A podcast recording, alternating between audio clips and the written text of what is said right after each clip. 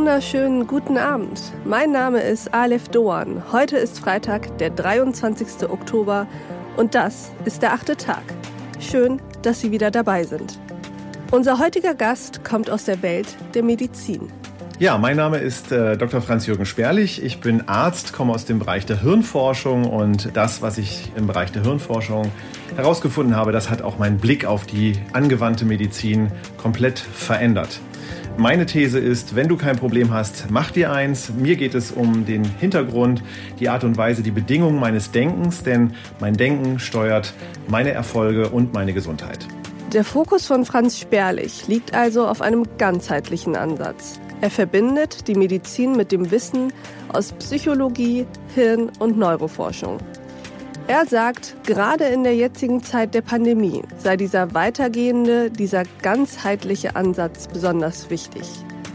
Wir Menschen sind auf einmal konfrontiert mit Ungewissheiten und Widersprüchlichkeiten und vielen von uns schlägt diese Unsicherheit aufs Gemüt. Nun können wir als Einzelne daran erstmal nichts ändern.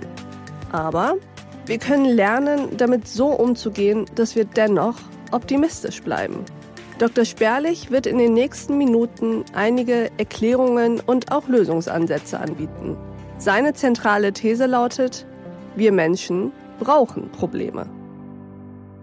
Die Zeit ist spannend, in der wir zurzeit leben. Passt natürlich sehr gut zu der These, wenn ich kein Problem habe, sollte ich mir eins machen. Wir sind alle gut mit Problemen versorgt worden. Das erste Wort ist natürlich Problem in dem Satz und Problem ist bei uns allen mit einer Vorstellung verknüpft und die ist aus meiner Sicht ungünstig.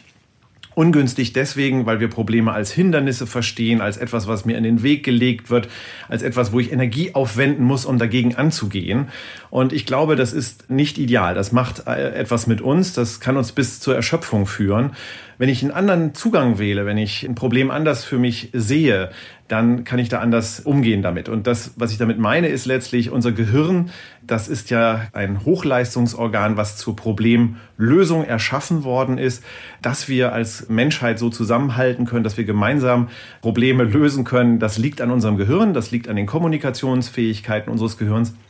Und dieses Gehirn liebt entsprechend Probleme, also es liebt Herausforderungen. Und wenn ich kein Problem habe, dann kann ich auch diesem Gehirn nichts zurückgeben im Sinne von Erleben von Wirksamkeit. Also das heißt, der magische Begriff Selbstwirksamkeit, den wir alle für unsere seelische Gesundheit brauchen, den kann ich nur erleben, wenn ich mich mit einer Herausforderung reibe, wenn ich mich damit auseinandersetze und wenn ich eine Lösung entwickle und finde. Und äh, dafür sind wir gut ausgestattet. Das können wir in der Regel sehr, sehr gut.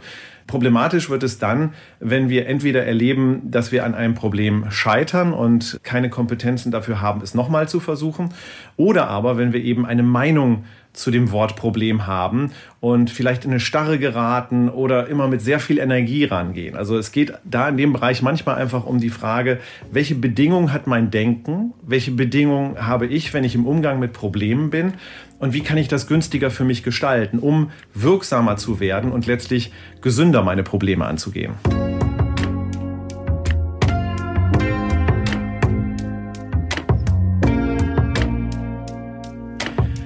Ja, wie gehe ich Probleme also richtig an? Nun, da gibt es verschiedene Dinge, die ich beachten sollte. Ich habe dazu ein Modell entwickelt, das Gebäude der Vitalität.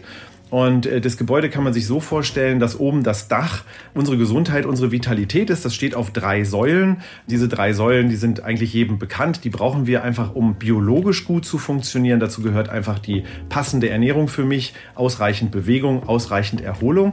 Das ist so der biologische Teil und das Ganze ruht auf einem Fundament und das ist die innere Haltung. Also wie gehe ich ran? Bin ich Optimist? Bin ich Pessimist? Was ist meine Überzeugung zu mir, zu meinem Leben, zu meinem Beruf, zu meinem Partner, zu, zu allem um mich herum? Und äh, günstig gehe ich an die Herausforderungen des Lebens heran, wenn ich dieses Gebäude erstmal stabil äh, aufstelle oder halt dafür sorge, dass es wieder stabil wird. Mit anderen Worten, ich sollte dafür sorgen, dass all diese biologischen Voraussetzungen erfüllt sind und dann im zweiten Schritt, wenn das erfüllt ist, mich mal drum kümmern, wo stehe ich mit meiner inneren Haltung? Denn da ist es ja tatsächlich so, das ist ja ein wenig gewachsen. Das ist ja quasi meine eigene Lebensgeschichte, die dahinter steht. Und äh, wenn ich mich mit der beschäftige, wenn ich mal schaue, was habe ich eigentlich für Einstellungen und sind die eigentlich für meine Ziele, die ich habe, weiterhin günstig, kann ich da deutlich energiesparender und vielleicht auch mit mehr Freude und letztlich dann auch mit mehr Erfolg an meine Themen herangehen.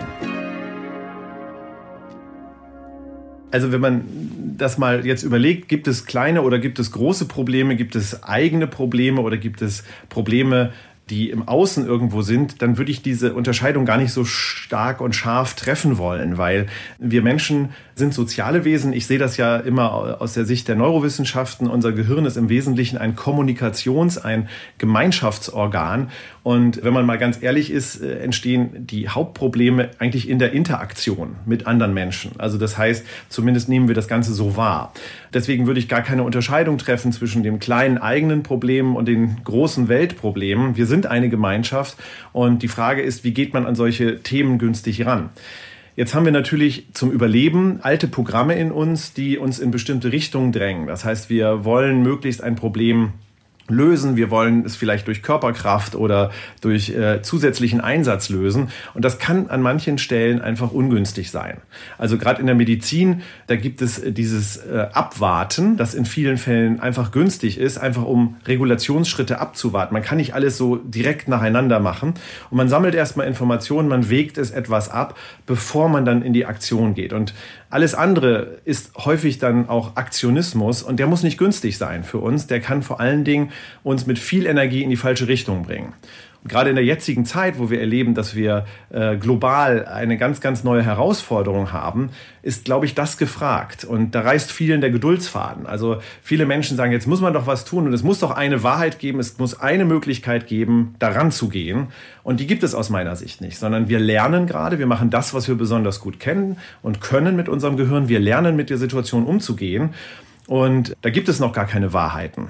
Also wenn man es wissenschaftlich betrachtet, gibt es sowieso gar keine Wahrheit, sondern es gibt immer nur einen zusätzlichen Erkenntnisgewinn, der mir eine neue Information liefert, anders zu starten, anders daran zu gehen. Und dann gibt es das Try and Error, dass ich dann wirklich mich hinterfragen sollte, ist das okay, ist es nicht okay?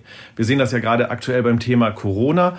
Da gab es am Anfang die Idee, wir sollten Masken tragen. Dann gab es Informationen, nein, das bringt nichts. Mittlerweile weiß man aber wieder, doch, Masken bringen was, auch zum Selbstschutz, selbst die einfachen chirurgischen Masken. Also das heißt, es gibt immer wieder Thesen und Gegenthesen, es gibt neue Ergebnisse. Und das, was uns in dieser Situation schwerfällt, und das ist ein wichtiger Rat generell beim Umgang mit Problemen, ist tatsächlich die Geduld die Gelassenheit, es zulassen, dass man es einfach noch nicht weiß und zu schauen, was kann ich jetzt trotzdem günstiges unternehmen, was macht Sinn betrachtet auf die Wirkung, die ich damit erziele.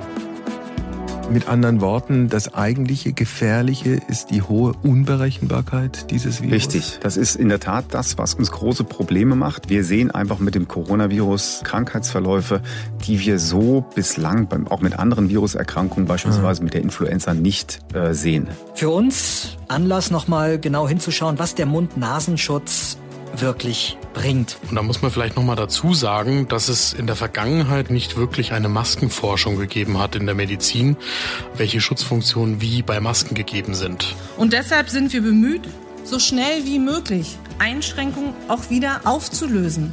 Ja, und wenn es nötig ist, in Tagesrhythmus. Also wir gehen absolut neue Wege. Das ist etwas, was uns Menschen eingepflanzt ist. Also wir entwickeln uns in einer unglaublichen Geschwindigkeit, wenn man es mal auf die Dimension der Menschheitsgeschichte oder vielleicht sogar der Weltgeschichte betrachtet und runterbricht. Für uns selber kommt es nur sehr langsam vor. Also es ist eine Frage der Geduld. Ich komme hier aus dem Norden hier gibt es ein Gebiet, das heißt Teufelsmoor äh, in der Nähe von Bremen, Worpswede, die Ecke. Und da hat man in Generationen gedacht. Also als das Gebiet hier besiedelt worden ist, da war das eine Sumpfgegend, also sehr unwirtlich, eigentlich überhaupt nicht geeignet, um Landwirtschaft zu betreiben. Und äh, da gab es einen Spruch der damaligen Menschen hier, der lautet, äh, dem ersten der Tod, dem zweiten die Not und dem dritten das Brot. Also die haben in Generationen gedacht, es war ganz klar, diese Generation wird es nicht schaffen. Der Tod drohte. Die Leute sind hier mit 25, 30 Jahren gestorben. Die zweiten, die Not.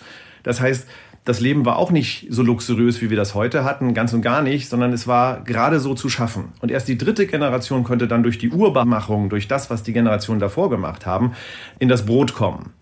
Das ist eine ganz andere Haltung als die, die wir heute haben. Ja, also wir wollen gleich die Lösung, wir wollen sofort äh, das Problem gelöst haben und wir tun ja einiges dafür. Und die Welt ist sehr schnell geworden und deswegen haben wir so die Erwartungshaltung, wenn das jetzt nicht funktioniert, muss es morgen gleich gerichtet sein oder am besten in der nächsten Stunde. Wir warten immer auf das nächste Update unserer Software. Wir warten auf die nächste Generation von Handys oder Autos und alles ist immer besser und schneller.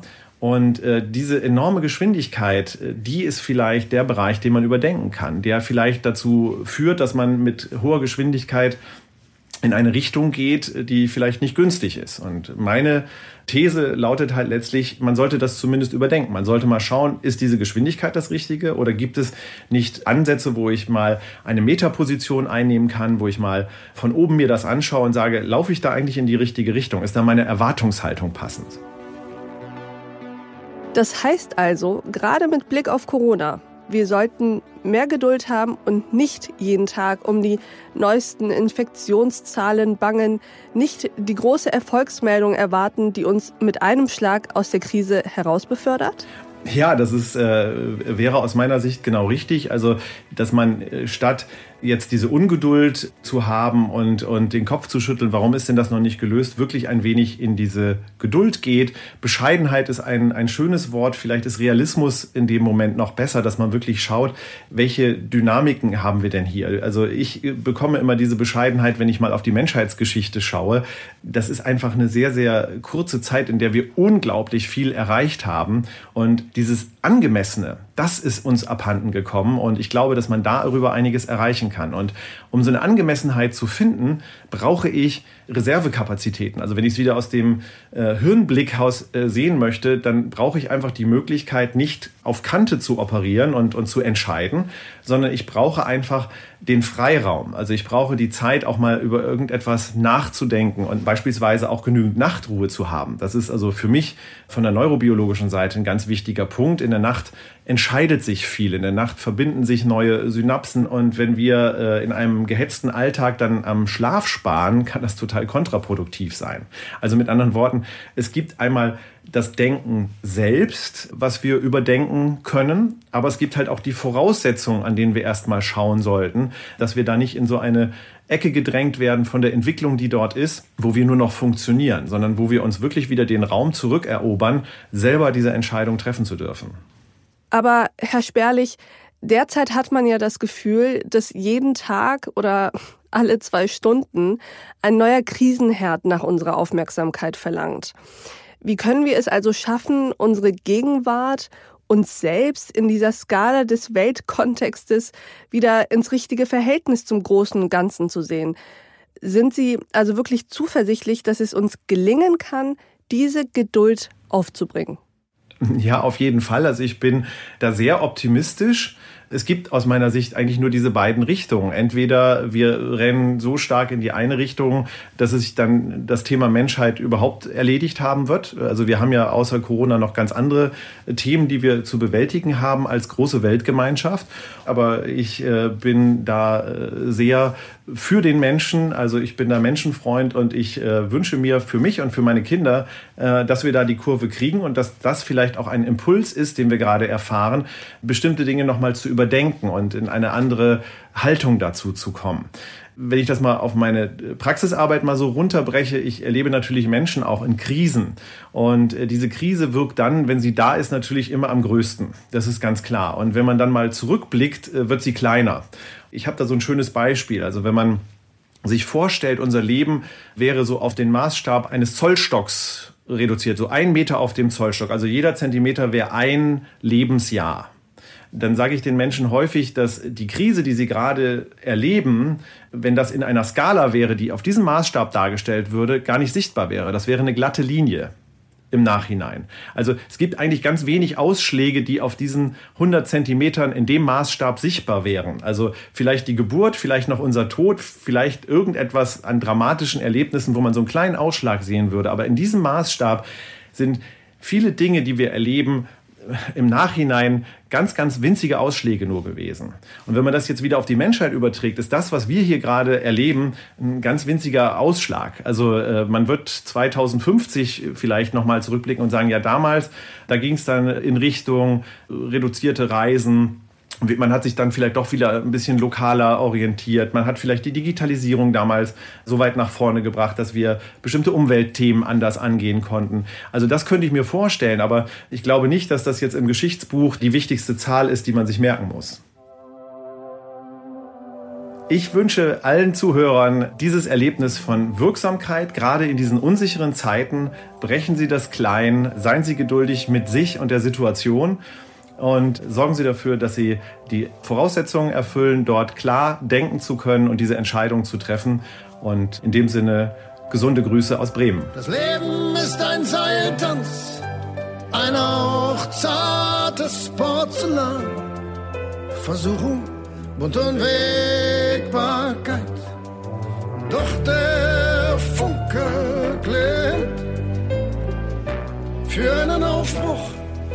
gegen alle Ströme schwimmt. Wie verbreitet sich der Mut des Herzens? Wie entkleidet man der Raserei? Und bring ich Ruhe in die Bewegung und steh ich auf für eine weite Zeit. Vielen Dank, Dr. Franz Jürgen Sperlich, für diesen Denkanstoß. Ich danke Ihnen fürs Zuhören. Ich würde mich sehr freuen, wenn wir uns auch nächste Woche wieder begegnen beim achten Tag. Auf sehr, sehr bald. Ihre Aleph Doan.